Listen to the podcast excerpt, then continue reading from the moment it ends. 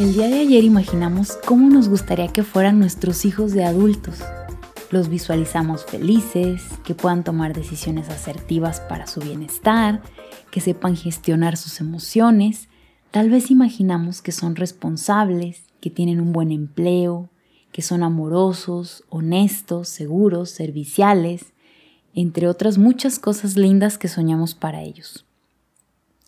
El reto del día de hoy es reflexionar si mis prácticas cotidianas tienen posibilidades de ayudar a mis hijos a que sean personas de bien y refuerzan el vínculo padre-hijo.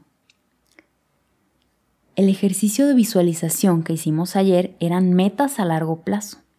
Sin embargo, cuando repetimos en el día a día órdenes para que obedezcan, para erradicar cierto comportamiento que nos molesta o que consideramos perjudicial para el propio hijo o para otros, muchas veces no alcanzamos a visualizar las repercusiones que tendrán a largo plazo. Solo aplicamos acciones que nos funcionan a corto plazo para cumplir ciertos objetivos momentáneos. Cuando olvidamos analizar nuestros objetivos, lo único que nos queda son prácticas encaminadas únicamente a que los hijos hagan lo que se les pide. Esto significa que solo nos centramos en aquello que más nos conviene como papás y no en aquello que ellos necesitan.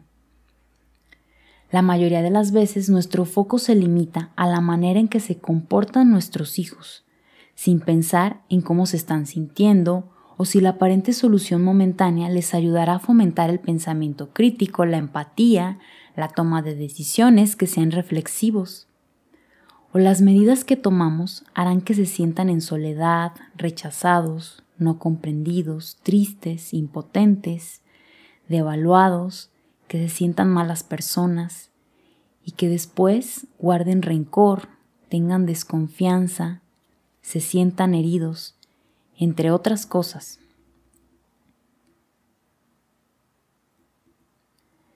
Si les queremos enseñar honestidad, somos honestos con ellos, o les mentimos para manipularlos y que hagan lo que necesitamos rápido y con engaños. Por ejemplo, te vas a quedar aquí solo si no te subes al auto. O les infundimos miedo para que dejen de hacer algo que nos molesta. No vayas para allá porque te come el monstruo. O decirle a algún adolescente, así con ese feo carácter, ningún chico se va a fijar en ti. No caemos en cuenta que les vamos destruyendo poco a poco su seguridad, su confianza en nosotros, los vamos alejando y van sintiendo que no somos su refugio, su puerto seguro.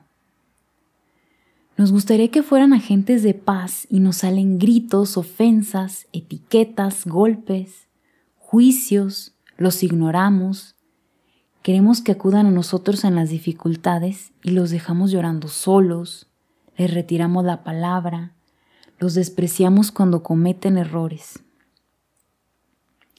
Si en casa les damos un trato respetuoso, ellos también serán respetuosos con otros y con ellos mismos.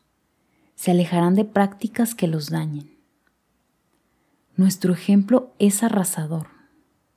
Aprenden por imitación. Ellos van a replicar lo que les hagamos serán las herramientas que utilicen.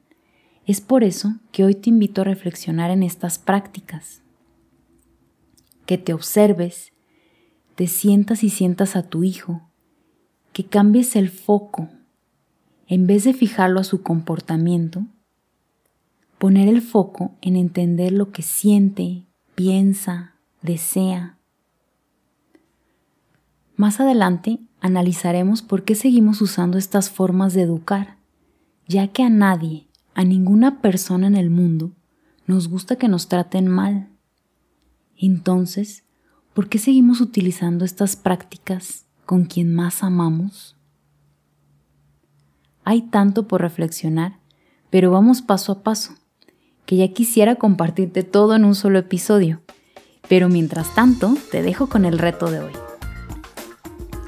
Mis prácticas cotidianas tienen posibilidades de ayudar a mis hijos a que sean personas de bien y refuerzan el vínculo padre-hijo?